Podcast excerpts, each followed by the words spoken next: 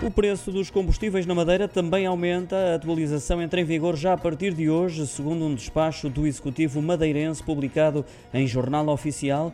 O aumento na gasolina não chega sequer a um cêntimo, ao contrário dos outros combustíveis, tem um custo de 1,64 euros, tal como o gasóleo. Há essa curiosidade de ambos terem o mesmo preço. Já o gasóleo marcado e colorido passa a ser um cêntimo mais caro, custa agora por litro 1,28 euro. Dos três, só a gasolina era mais cara em igual período do ano passado e também no início deste ano.